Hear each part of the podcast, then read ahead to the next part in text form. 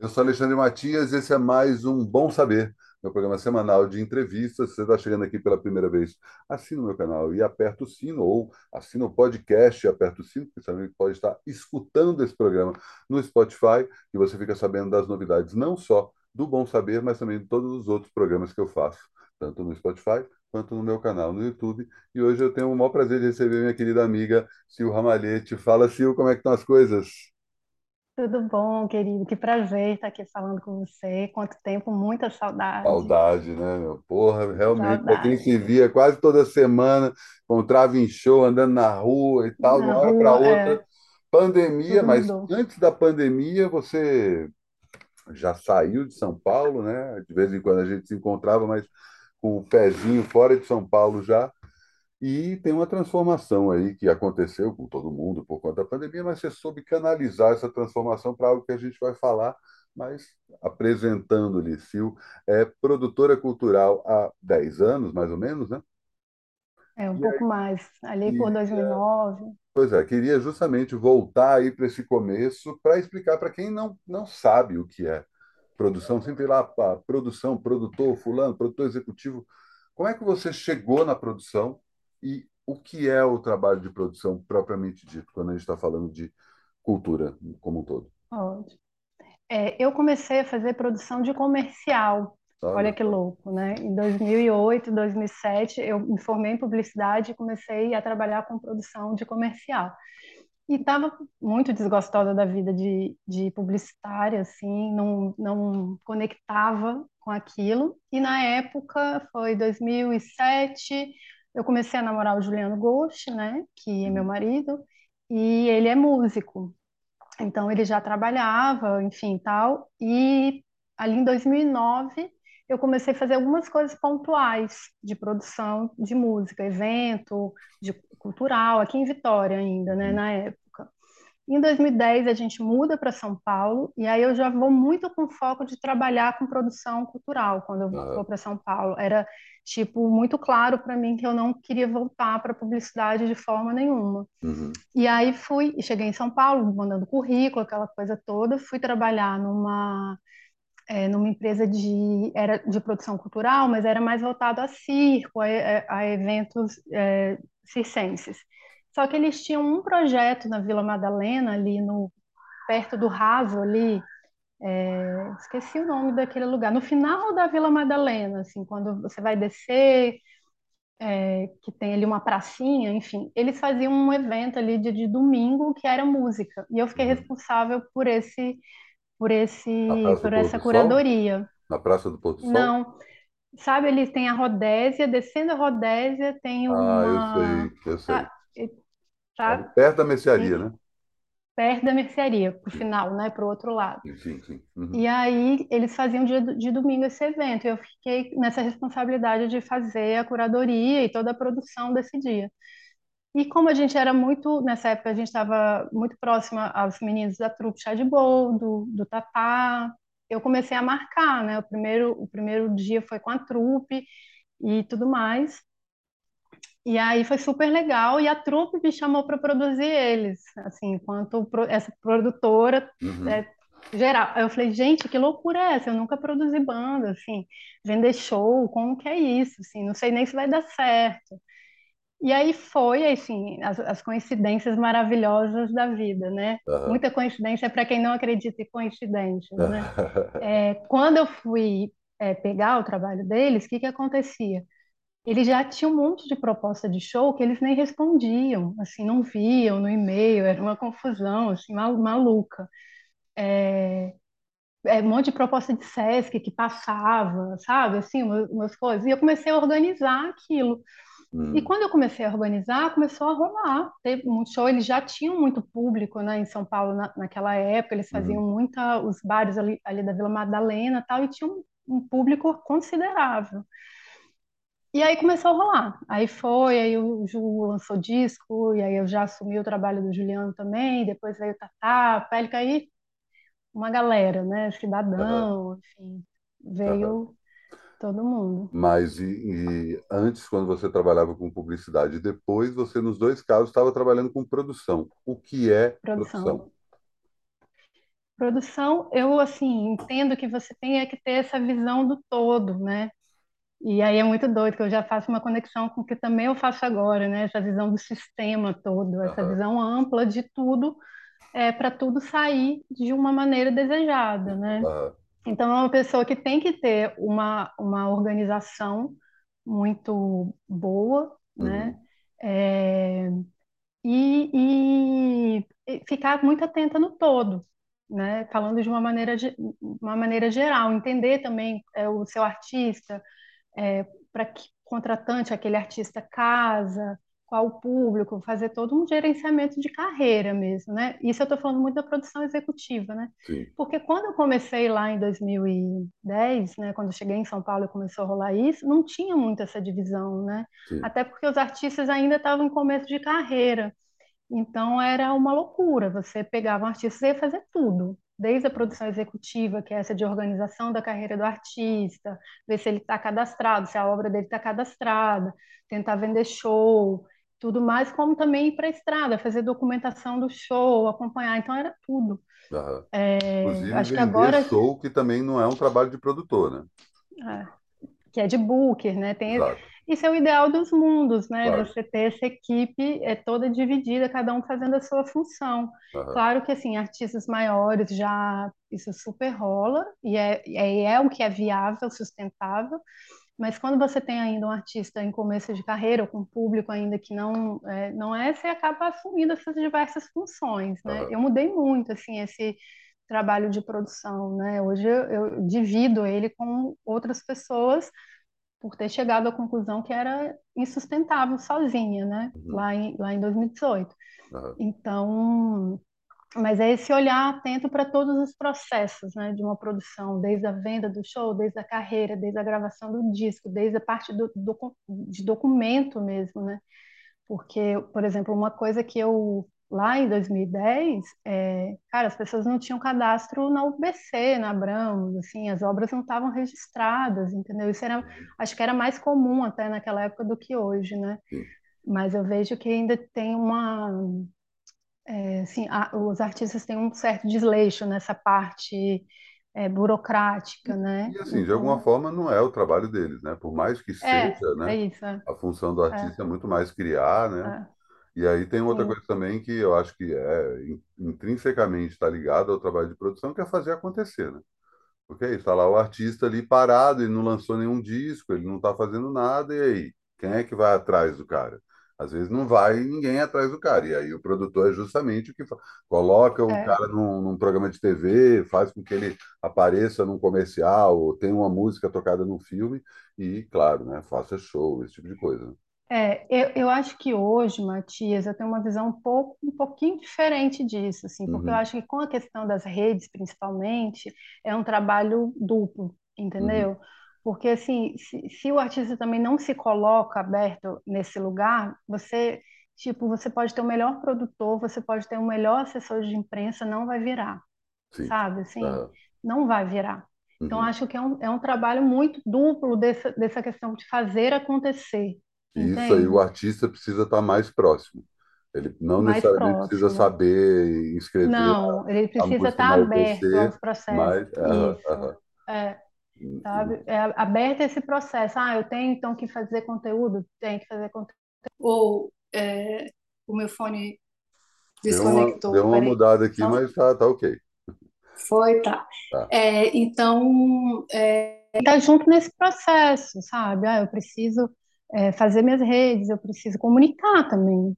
Eu preciso comunicar com o meu público, principalmente, né? Essa, essa esse lugar. Então, eu acho que a gente é uma engrenagem, assim, se não tiver uma das, da, uma das peças juntas, não vai, sabe? Não tem É. produtor que faça acontecer sozinho, sabe? Eu, eu E, acredito e nisso. esse insight tu começou a ter ainda antes da pandemia, até que você pensou, tipo, ah, não necessariamente eu preciso morar em São Paulo para estar trabalhando com isso, né? Eu queria que você me falasse um pouco desse começo de transformação que acabou sendo ah, é, aumentado aí pela, pela pandemia, óbvio, mas que você, antes mesmo de a gente ter a pandemia no horizonte, você já estava meio que sacando que tinha algo É, ser feito, né?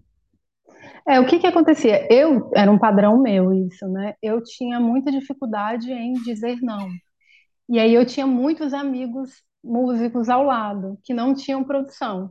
E aí Uhum. o que que acontecia? Eu ia pegando todo mundo. Chegou uma época que eu estava com sete a oito artistas sozinha, Aham. louca, né? Pra- completamente louca. Aí, óbvio, isso me levou a um burnout em Aham. 2018, entende?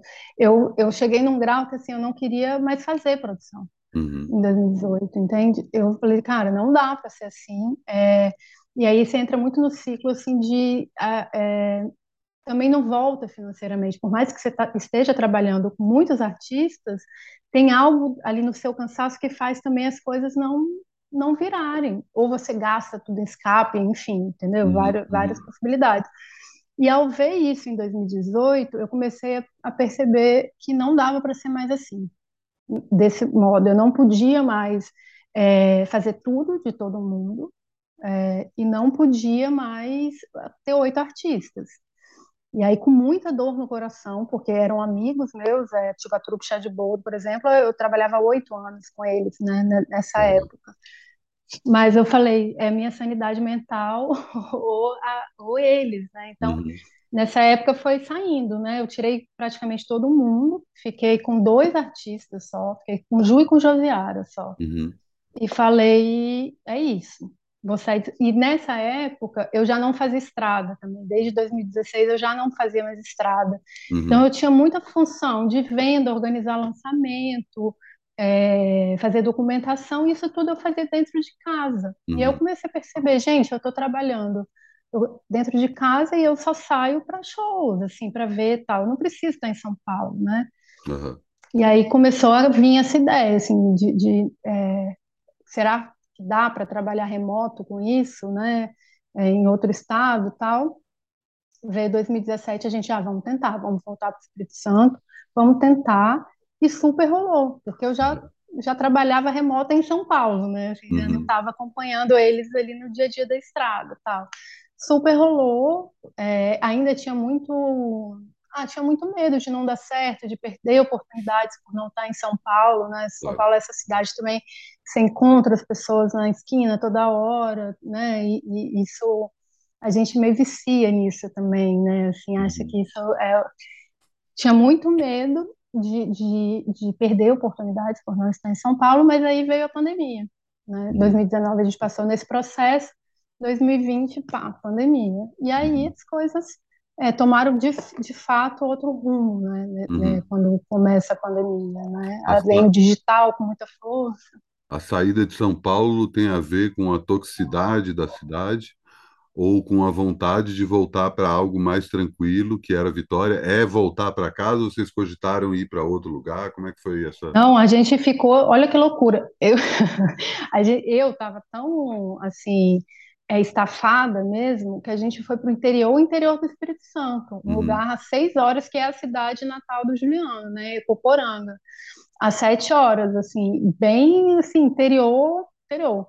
Obviamente que não foi sustentável pela distância de, de Vitória até a cidade, entendeu? Por? Porque 2000 porque eram seis horas, né, de distância. Então, quando eu tinha que ir para São. Paulo, Ah, entendi. Era para o deslocamento entendeu? Era muito distante. Eu ficava 12 horas em, em, em, em Trânsito. assim, foi, foi, foi bem complexo. E tinha uma coisa também, que aí eu acho que é um pouco a ilusão, um pouco a ilusão, né, do interior, Uhum. assim, quando a gente está em São Paulo e negócio, a gente é, tem uma ilusão do interior. Só que é muito difícil contar, é, sair de um lugar como São Paulo, extremamente progressista, onde você trabalha com cultura, né, e tem as pessoas, acho que a Zona Oeste de São Paulo talvez é o lugar onde que tem mais pessoas progressistas do Brasil, Uhum. talvez, e de repente você vai para o interior do interior, né, numa época tão complicada como foi 2019. Aham. Então, é, o contato com a cidade era muito complicado, assim, sabe? Nesse, nesse é, a troca era muito complicada. E Uhum. aí, assim, ali para o final de 2019, a gente falou, ah, então vamos ficar mais perto do aeroporto, vamos para uma cidade bem próxima a Vitória. Então, Uhum. agora a gente mora numa cidade que é 30 minutos de Vitória, sem trânsito, assim, e é uma é do lado do mar, assim, sabe? Então, também eu acho que essa ideia veio, assim, foi surgindo nesse, quando a gente se põe em ação, as, as ideias da onde a gente tinha que realmente estar foram surgindo, Uhum. sabe assim? E aí veio para esse lugar, a gente chegou aqui, é, foi dia 6 de março de 2020, e dez dias depois veio a pandemia. E aí, quando eu vi, assim, eu falei, cara, não tinha lugar melhor para eu estar, assim, sabe? Porque. É do lado do mar, tá? Mas por mais que você tenha encontrado um refúgio, tua cabeça, né, tava, já estava a milhão, né, e aí por uma questão menos profissional e mais existencial, por assim dizer, que Sim, fez você chegar à conclusão que você está começando a apresentar agora. Então, eu queria que você falasse sobre essa busca, por onde você foi procurar, o que que você estava procurando. Pois é, é, o que que acontecia? Em 2018, né, é, eu conversava muito com as pessoas ao meu redor, principalmente músicos, né, e pessoas da área de produção ali, sobre essas coisas que a gente não conseguia diagnosticar dentro de um trabalho de, de produção, né? Qual é, por que é tão difícil certas carreiras e por que é tão fluido outras, assim, o que que acontece de diferente nisso? E a, e a sensação, às vezes, era no corpo mesmo, sabe? Eu ia fazer um lançamento de determinado artista, parece que tinha um peso mesmo, assim, que não ia, por mais que tivesse uma puta assessoria, um, disco maravilhoso, não sei o quê, tinha um, tinha um lugar, assim, de peso. E aí a gente conversava muito sobre isso, assim, nesse período, e eu comecei a identificar travas minhas também, né, como a que eu citei aqui de não conseguir falar não, de assumir muito mais trabalho do que eu deveria, é, e, e, várias outras eu comecei a buscar, assim, eu vou buscar é, tudo, e eu realmente busquei tudo, assim, eu fiz, sempre brinco, assim, qualquer coisa que você me falar eu fiz, entendeu? Análise, macumba, produção, é, produção cultural com certeza, é, é, cara, tudo, Teta Healing, é, constelação familiar, tudo, tudo, assim, barra de Tarô, artes, tudo, tarô, astrologia, tudo, assim, e fui nessa busca, e claro, algumas coisas eu percebia que para mim não, não, não tinha muito efeito, né, não ressoava, e tinha outras que eu percebia passos pequenos, nossa, isso daqui foi legal, assim, isso daqui deu uma um olhar diferente, né? Ressignificou alguma coisa. Hum, E aí eu comecei a perceber que era muito mais sobre como a gente lida com as coisas, né? O, o, nosso mapa sobre as coisas, do que sobre o externo. E eu comecei a falar isso, ter essas conversas, né, com os artistas na época, falando, gente, é, a gente tem que sair desse lugar de reclamar, reclamar, reclamar, reclamar do mercado, porque isso tira a nossa força, uhum, entendeu? É como se a gente não, é, tipo assim, se tudo tá muito ruim assim e a gente não tem como fazer nada, não tem como fazer nada. A gente vai ficar aqui eternamente reclamando, sim. entende? Uhum, E essa ficha começou a me cair e eu comecei é, com todos esses estudos, até que chegou ali final de 2020, eu me deparei com a Ies Ampierre, que é uma terapeuta, ela faz trabalha com PNL sistêmica há muitos anos, mas aí depois foi incorporando outras técnicas dentro é, da técnica dela, né, representação sistêmica, que tem um, pouco, um pouquinho de constelação, mas não é a constelação do Bert Helling, né, é mais da Virginia Satie. Todo mundo conhece a constelação muito no viés do Bert Helling e esquecem da Virginia Satie, que tem uma, um olhar muito mais amplo para o que é a representação sistêmica, Explica é um um pouquinho de pouquinho neo... rápido o que que é constelação, porque tem gente que não sabe. Tá? Constelação familiar é uma técnica, né? É, aqui no Brasil ela foi difundida muito com o viés do Bert Helling, onde até a tradução é um pouco errada, né? Constelação familiar parece uma, uma coisa meio mística, assim, mas é, na verdade é você botar no lugar aquele sistema, né? É uma técnica onde você faz a representação daquele seu problema, coloca as pessoas ali envolvida, envolvidas e você vai é como se você fosse desemaranhando, né? Você fosse é, dando uma fluidez àquele sistema. Então tem toda essa visão do Bert Helling que é muito, é, às vezes é muito polêmica, né? Porque eu acho que ele trouxe muita visão dele mesmo, né? Um homem europeu, alemão, branco, de sei, 1900 e pouco, e ficou muito estigmatizada, mas na verdade ele bebeu muito na água da Virginia Satir, que tem uma visão muito mais ampla, né? Que não é, ah, se você põe o pai do lado da sua mãe, representa isso. Não tem isso, entende? Assim, então, a mentoria sistêmica, ela, ela passeia um pouco pela representação sistêmica também, mas não é a constelação, e um pouco de neurociência, mas a base dela é a PNL sistêmica, que também não é a PNL lá de, dos anos 70, né, uhum. do, do Diltz e tal, ela já tem uma visão um pouco mais ampla, que entende que as travas estão não só na mente, estão no corpo também, estão no sistema, e que cada peça que você muda vai influenciar um todo, né? Uhum. E aí sim, caí nessa, nessa, nesse lugar, né, com a IESA, me encantei, falei, gente, isso daqui eu posso encaixar também, porque o que que aconteceu? Olha também outra trava que eu tinha muito doido, assim. Lá em 2020, quando eu comecei a botar todas essas pesquisas que eu tinha feito, espirituais e, enfim, de, de tudo, é, expor isso, é, começava a me vir uma sensação quase de traição, como se eu estivesse traindo um lugar, que era esse lugar da produção, uhum. que de fato é um lugar de muito pertencimento para mim. Assim, uhum. eu, assim, as, meus amigos estão nesse lugar, sabe? As pessoas mais maravilhosas que eu conheço estão nesse lugar. Então não tinha Você como simplesmente. o seu nome nesse lugar, né? Nesse lugar, entende? É muito importante. Esse lugar era, era um lugar muito importante para mim. É um lugar muito uhum. importante. Então, quando eu, a sensação era que, tipo assim, cara, eu tô, tem alguma coisa, eu tô traindo algum lugar. Só que isso na época não era consciente, né? Não era, assim, não sabia o que que era. Então, nesse processo com a IESA, que é um curso que é teórico, né? Você aprende aquelas técnicas, você tem toda uma base teórica e tudo mais, você também pratica enquanto cliente. Uhum. E leva todas essas travas, né? é, para é, serem trabalhadas. E aí é uma, é uma loucura de, de fichas caindo, assim, uhum. sabe?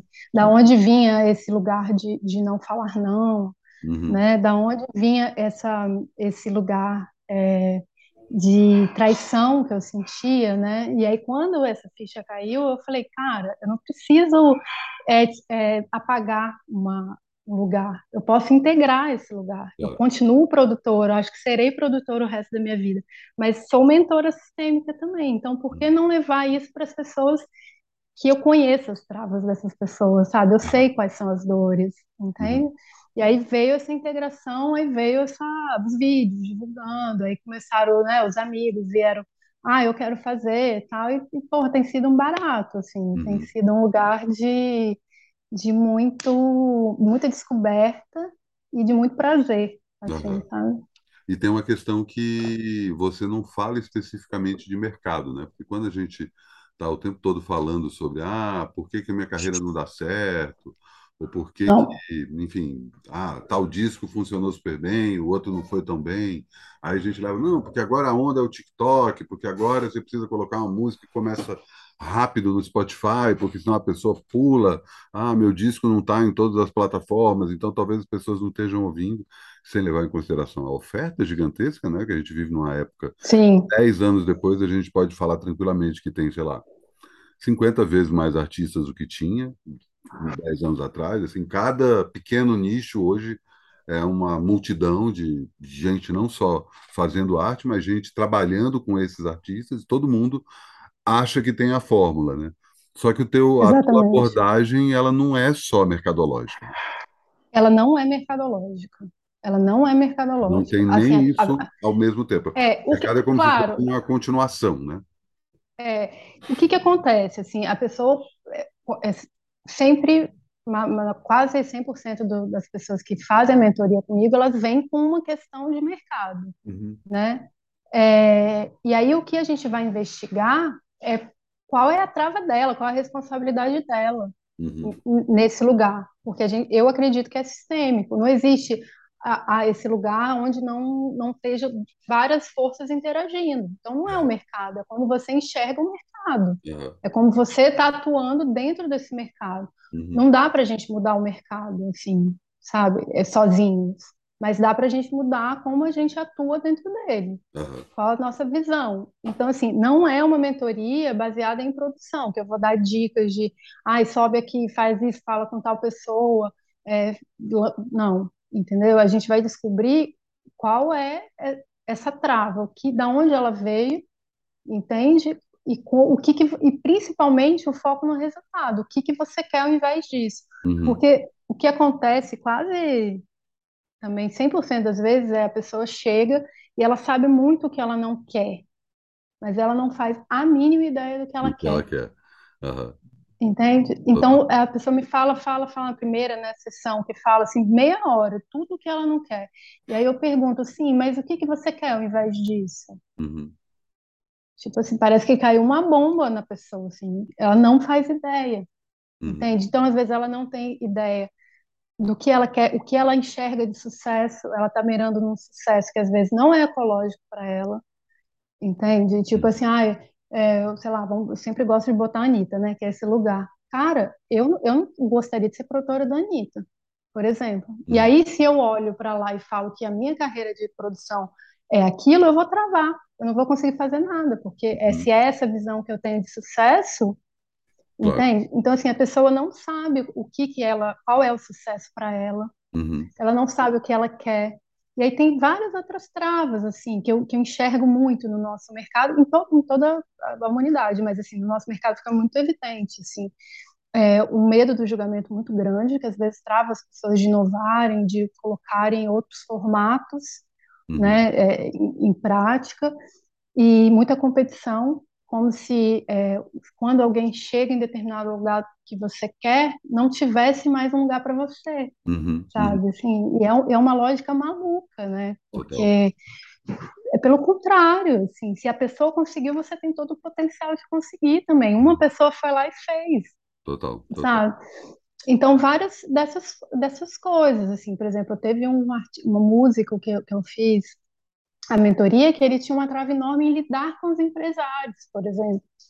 Sabe, a sensação ao lidar com o empresário dele era que, tipo assim, ele estava sendo sempre enganado, alguma coisa desse tipo. Então Uhum. a gente, tipo, da onde vem isso? Como você gostaria que fosse? E a, e a gente fez assim quatro, cinco sessões só para, para, sabe, entender qual era aquilo que estava em jogo, sabe? Então assim, não é uma mentoria sobre é, o que fazer na sua carreira artística. É Uhum. como você vai ver a sua carreira artística, sabe? É como você quer é, que ela seja, e, sabe? Descobrir o, o, o, como ela é, pode ser ecológica para você, Total, total. sabe? E tem uma palavra-chave aí, você falou várias vezes, que é sucesso, né? A gente sempre está falando de sucesso, e sucesso necessariamente é quantitativo, é mercadológico, é financeiro, e não necessariamente é o sucesso como a gente deveria medir, que é você está fazendo o que você quer do jeito que você quer? Exatamente. Esse é o ponto, eu acho, Uhum. sabe? E aí eu vejo muito assim, é, você não não sabe, você fica, você assim, né, os artistas ficam procurando essas fórmulas. Isso é uma coisa que sempre me incomodou, antes até mesmo da mentoria, né? Eu ia para as feiras, né, de, de música, aí tinha lá os cases de sucesso do ano. É, e aí as pessoas dando fórmulas prontas, né? Assim, ah, eu fiz isso, fiz aquilo. Gente, não vai ser o mesmo resultado. E Uhum. às vezes aquele sucesso daquele artista não é para você. A sua música é completamente diferente, o seu público é completamente diferente, e você está mirando em uma pessoa que não tem nada a ver com o seu trabalho, sabe? e às vezes você está medindo o sucesso que você acha que é. Você não está na pele Acho daquele que é. cara. E É, às vezes o que aquele sucesso maravilhoso, um monte de show e tal, o cara está completamente destroçado por dentro, só que isso não aparece Exato. né? Exatamente, é, é o que eu falo, assim, é, é que- né, citando o- a carreira de Anitta, quem é que quer ter sucesso, assim, eu não gostaria de ter, mesmo, entende? Não, não seria ecológico, para mim eu morreria nesse processo. Aham, Então, assim, é, aonde você está baseando seu olhar, sabe? Então, assim, e as pessoas não sabem isso. E aí, e eu acho que e olham muito para a falta, sabe, Matias? Eu vejo assim, por exemplo, a questão de público. Sim, temos um- uma dificuldade de, de levar público, que não é de agora, né? De um tempo, de um bom tempo para cá. claro. Ok, mas cara, 15, 15 pessoas saíram de casa para ver seu show. Elas estão gastando Uber, elas estão gastando ingresso, Tempo. elas deixaram de tempo para ver o seu trabalho especificamente. Cara, pelo amor de Deus, valoriza essas 15 pessoas. Aham. Entendeu? Fala Aí com chega elas, no, no- público genérico, né? É, entendeu? Olha para elas, faz o melhor show que você puder para aquelas 15 pessoas. Entendeu? Porque elas vão Uhum, replicar o seu trabalho. Mas o uhum. que que acontece? Chega lá, trava. Porque fala, porra, só deu 15 pessoas. Porra, e vai dar cada vez menos se você pensar assim. Claro, claro. Entendeu? Aham. Vai dar cada vez menos. Então é um pouco essa, essa mudança de foco, sabe? No que que você está focando e o que que Uhum, você realmente quer, uhum, né? O que que você realmente quer. Porque assim, eu- o que eu percebo é que às vezes os artistas querem também um público, mas não querem é, abrir concessões para ter esse público. E uhum. isso não existe. Se Total. você quer ter o público da Anitta, você vai ter que fazer a música da Anitta. Você está disposto a fazer a música da Anitta? Não, e abrir mão do seu tempo livre, abrir mão do, da sua vida social. Tipo, qualquer paquera que Ah, vai ter vai ser motivo de notícias, vai ter que. Namorar ninguém, porque se eu começar a paquerar com aquele cara, vai sair a foto. Isso, assim, usando a Anitta como um, exemplo extremo, É, a referência vale para máxima, né? qualquer lugar, né? Não necessariamente uma É, coisa que seja. Ah, a vida qualquer do Chico. Buarque aparentemente é tranquila, mas ele tem lá as dores dele, né? E aí é isso. Ah, Sim, é que sim. ele chegou lá? E aí tem outra coisa também que eu É. gosto de falar, a gente está completamente farto das redes sociais e tal, mas as redes sociais acabam materializando algumas coisas que a gente não sabia é, designar antes das redes sociais existirem, né? O melhor exemplo que eu cito isso é a própria noção de bolha. A ideia da bolha já existia antes das redes sociais. Na hora que você cria o seu circuito na rede social e você entende que você está atingindo uma determinada bolha, você consegue materializar algo que sempre existiu. Você tem uma bolha de interesse em torno de, do seu trabalho, de alguns assuntos Exatamente. e tal. E uma das coisas que você citou aí é, que eu acho que as redes sociais acabam materializando e fazendo com que a gente se torne mais consciente disso, é a expectativa em relação ao olhar do outro. Então, assim, do mesmo jeito que você tem uma dificuldade ali na hora, será que eu posto essa foto? Putz, não, vou tirar 10 selfies diferentes. Esse é o melhor selfie. Qual que é a legenda? Será que eu ponho um efeito? Será que eu ponho uma música? Eu ponho uma localização? Eu posto agora? Eu posto daqui a 10 minutos? E, tipo, posta saca? Não precisa, não fica pensando, né? E aí, no fim das contas, É, as redes sociais acabam sendo uma espécie de materialização de uma, de dá uma trava, trava que a gente tem em relação a É, se eu passei por todo. isso. É, eu, eu passei muito por isso. Eu tinha um padrão também que era o de, é, enfim, é, de me esconder mesmo, entendeu? E a produção foi um ótimo lugar para Uhum. eu é, cuidar bem dessa trava, né? Porque eu falava, ah, é o artista é, que tem que estar na frente, eu vou ficar no backstage, então, assim, eu me escondia mesmo. É, esse padrão talvez tenha salvado a minha vida, assim, é, durante muito tempo. Só que chegou num ponto que é isso, quando eu comecei a querer falar sobre é, esse outro trabalho que eu tinha, eu me deparei com ela, que até então na produção estava ok, entende? Também tem isso, né? Essa coisa da crença. Uma crença nunca nasce limitante, ela nasce potencializadora. Essa mesma Aham. crença que há, há um tempo atrás começou a me limitar, ela me potencializou a vida inteira. Aham. É, e estava super ok na produção. A partir do momento que eu tinha que começar a botar meu, meu trabalho é, nas redes e divulgar ele, aí surge a trava. Porra, tem alguma coisa aqui, Total. entende? E Uhum. aí eu fui trabalhar isso, assim. Mas a sensação que eu tinha ao, ao colocar vídeos e, tipo assim, eu não estaria dando essa entrevista para você há dois anos atrás, Eu sei. entende? Já era uma sensação de morte, quase, assim, como se Aham. eu, eu vou colocar e eu vou morrer, alguma coisa vai acontecer muito grave. Uhum. Então eu fui descobrir da onde que vinha Uhum. isso, sabe? Consegui ressignificar, assim, consegui. E aí é um exercício, não é assim, ah, do dia para a noite, nossa, passei a ser a Hebe. Não, com certeza não, entendeu? Claro. Mas você vai dando passos e aí vai ficando mais tranquilo e tudo mais. Mas é isso, a rede social hoje, ela, ela impulsiona você a olhar para a sua trava o tempo inteiro, Total. né? O medo do julgamento, enfim. E Uhum. aí tem que descobrir da onde vêm essas coisas, sabe? Uhum. E outra Essas... coisa que você falou em relação ao mercado, que aí não é só o mercado, mas assim, é, são entidades externas que parecem que você não tem o menor controle sobre O ela, e é mercado, olha a É, representação, já um negócio enorme, né, E frente, fora o de você, mercado. você não faz parte do mercado. Ah, é uma, uma coisa que está ali e é uma espécie de autossabotagem, ao mesmo tempo que é uma, uma trava, é, como é que fala? De uma certa forma confortável, né? Você Gostosinha, nada, né? É né? gostosinha. Hum.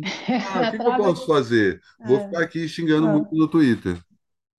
Exatamente. E, e é muito doido isso, porque a gente vê é, pessoas que, para mim, têm um público muito bom, muito bom mesmo, tem números que, para os meus artistas que têm um trabalho é, mais, é, vamos dizer, mais, Nichado. ah, mais conceitual, de repente, e Uhum, aí que é um nicho bem menor mesmo, pô, o número dessas pessoas é maravilhoso, assim. E aí eu vi um lançamento desses, assim, de, de, de uma pessoa que tem um, um número expressivo, e ele chorando os números dele de lançamento, sabe, no Twitter. Eu falei, cara, para onde essa pessoa está olhando? Qual, qual é o foco dele? total, total. Entende? Sim, Já tem alguma o coisa de que que você errado. falando. Sim, é, tem alguma coisa errada nessa visão, Sim. entendeu? Obviamente, ele deve estar olhando para esse mercado super pop, super grande, aí realmente os números dele ficam inexpressivos, entendeu? Mas, cara, é- são muito bons já, sabe? São muito bons. Uhum, Então, e aí é isso, né? As pessoas representam o mercado, ah, porque o mercado não dá como se fosse, tem uma imagem aqui, né? Como se uhum, fosse algo grande, inacessível, e aí eu faço o quê? Cara, não posso fazer nada, porque o mercado é, é assim e eu vou ficar aqui chorando gostosinho, sem fazer nada, entende? uhum, Então, assim, eu, eu acho que o olhar tem que ser por ter uma carreira sustentável, é, que te dê o que você quer ter, e não uhum, necessariamente você vai ser uma estrela pop ou uma, uma pessoa. Mas você pode ter um, um trabalho maravilhoso, sustentável, onde você vai passear por vários lugares, entendeu? Você vai produzir, você vai tocar com outras pessoas, você vai é, passear por outras é, áreas de, de arte, enfim. Entendeu? E, é, não vai se sustentar só de show, né? Vai Fazer passar por outros quiser. lugares, fazer o que você quiser, entende?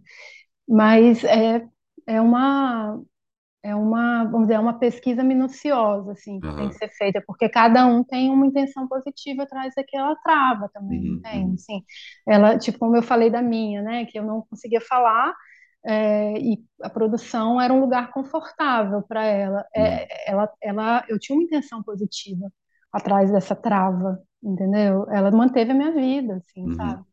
Então, eu só consegui ressignificar porque eu entendi qual era a intenção positiva por trás. Então, eu, eu acredito, é, essas pessoas que vêm para a mentoria, a gente faz essa pesquisa mesmo, de achar assim, o, o que está por trás desse padrão, o que, que é importante manter uhum, atrás desse padrão, entendeu? uhum, É, e aí você consegue cair essa, cair essa ficha, assim, cair, ter esse insight, assim, sabe? uhum, Mas é uma pesquisa, assim, cada um vai ter lugar, sabe? É, uhum, tem os arquétipos, né? Assim, é, medo do julgamento, síndrome da impostora, é, me- sabe? Medo de falar em público. Mas cada um vai, vai- cada um vai ter uma intenção positiva por trás que é individual, sabe? uhum. E é isso, eu ia perguntar exatamente isso.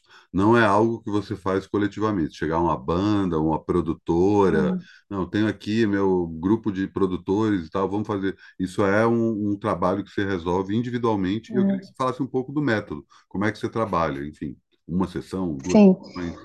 É, é, são, são ciclos, né? Eu faço o ciclo de 4, 8, 12, mas eu sempre recomendo fazer de 8 e 12, porque o de 4 a gente consegue é, olhar para recursos, né? O que, que a gente tem de recursos para caminhar, para dar os Uhum, primeiros passos. uhum, Mas a gente vai começar a mexer em crenças mesmo que nos limitam nesse momento em 8, 12 sessões. uhum, Então, são é, é uma sessão por semana, mais ou menos de uma hora, e é feito individual. É, uhum, tem gente que faz em grupo, faz, assim, mas eu, eu, eu gosto desse lugar in- individual, sabe? Eu acho que tem coisas que a gente consegue trabalhar mais minuciosamente uhum, no uhum. individual, sabe? Até por entender que é isso, cada um vai ter sua intenção positiva e tal, então é, eu gosto desse lugar individual. E, É, e pelo Zoom, você faz pelo Zoom. Pelo Zoom. Eu até faço presencial, é, mas é, assim, quase hoje em dia, quase 100% pelo Zoom, assim, Uhum. Só quando realmente, ah, estou em São Paulo, vou estar aí, vamos fazer presencial essa semana, sabe, assim, Aham. ou aqui, alguém que está aqui, que, ah, vamos fazer presencial, mas assim, é quase, quase 100% pelo Zoom, assim. Aham. E cai num lugar de cutucar feridas do passado, falar de traumas de infância, tem Tem choro. uma, tem choro, tem choro. Sempre tem choro, né? É, mas, assim, é- há uma diferença muito grande entre, por exemplo, a análise e, né, as, as terapias mais convencionais disso, porque o foco é no, na solução, Uhum, sabe? O foco é no que se quer. Então, tem técnicas que a gente até vai buscar onde está essa trava, onde ela foi criada, e aí a gente passa um pouquinho no passado. Mas, assim, é o mínimo possível. A gente, eu, a gente acredita, a mentoria sistêmica e tal, que não precisa reviver o trauma para ele ser ressignificado. Então, a gente vai mapear onde essa trava está, acessando o mínimo possível, só para entender de onde ela veio, mas o foco é no resultado, entende? Então, assim, inevitavelmente tem choro, mas é o mínimo Ó, possível. É o mínimo possível. demais. E quem quiser entrar em contato contigo, qual que é o melhor jeito? É DM no Instagram ou e-mail, tem lá também o o e-mail no Instagram, pode mandar Vou por deixar aqui e-mail. na descrição do vídeo e do, do Spotify também, tanto o, o teu Instagram quanto o e-mail, que aí facilita para quem quiser entrar em contato. Maravilha. E previsão de vir para São Paulo, não? Vou agora em setembro, é, que Josi vai lançar Ah, disco. demais. Não vou falar a data ainda, né? Para não, É. não furar a assessoria, Não mas é estamos falando sobre isso, afinal de contas. É, é, e vou em novembro também, porque ela vai fazer o Primavera Sound Ah, no dia demais. 5. Aí eu já posso falar que já está aí nas redes. Uhum. Então, vou estar aí em setembro e novembro. Então vamos ver se a gente se vê pelo menos uma dessa, né, dona Sil? Nossa, não, com de três certeza, anos né? praticamente sem se ver Não, pessoalmente, é, mas pô, muito legal, inevitável. muito legal poder acompanhar essa tua transformação, que pude acompanhar aí pelas redes e agora vendo ela não só se consolidando, mas também podendo dar frutos aí para esse nosso mercado que a gente tanto gosta. Também outra coisa que eu queria Isso. perguntar, não é voltado só para música, né? É mais Não, cultura de uma forma bem ampla. Eu é, é trabalho em cultura. é- museu ou Tudo. É, assim, eu, eu falo por- eu falo para as pessoas do mercado cultural porque são os, os lugares que eu sei quais são as dores e tal, né? Então, assim, eu estou atendendo duas artistas, duas atrizes agora, Uhum, já atendi uma pessoa das artes visuais, é, não necessariamente artistas, né? Eu falo para artistas porque eu sei quais são as, né? Eu sei ali o, o que mais acontece para travar, mas é, é todo mundo pode fazer, na verdade, Não assim. necessariamente é voltado nem para a cultura. E- nem para a cultura, mas sabe o que tem acontecido? Hum, É Essa coisa das redes, né, que a gente está falando, que todo mundo hoje está sendo forçado a botar o seu trabalho nas redes. E aham, aí as travas são iguais do- dos artistas. Eu eu atendi, por exemplo, uma professora de Pilates que está querendo fazer é, é, redes, né, fazer conteúdo para as redes, mas não consegue. Uhum, E aí, é, quer dizer, a trava é a mesma, né? total. A trava é a mesma. Então, é para geral. assim. Aberto para geral. Como eu falei, tanto o e-mail quanto o link da Sil estão aqui na descrição do vídeo. Queria agradecer imensamente pelo papo. Legal saber que está tudo bem por aí. Manda um beijo no Ju e a gente vai se falando. Fica bem. Beijo, querido. Até já.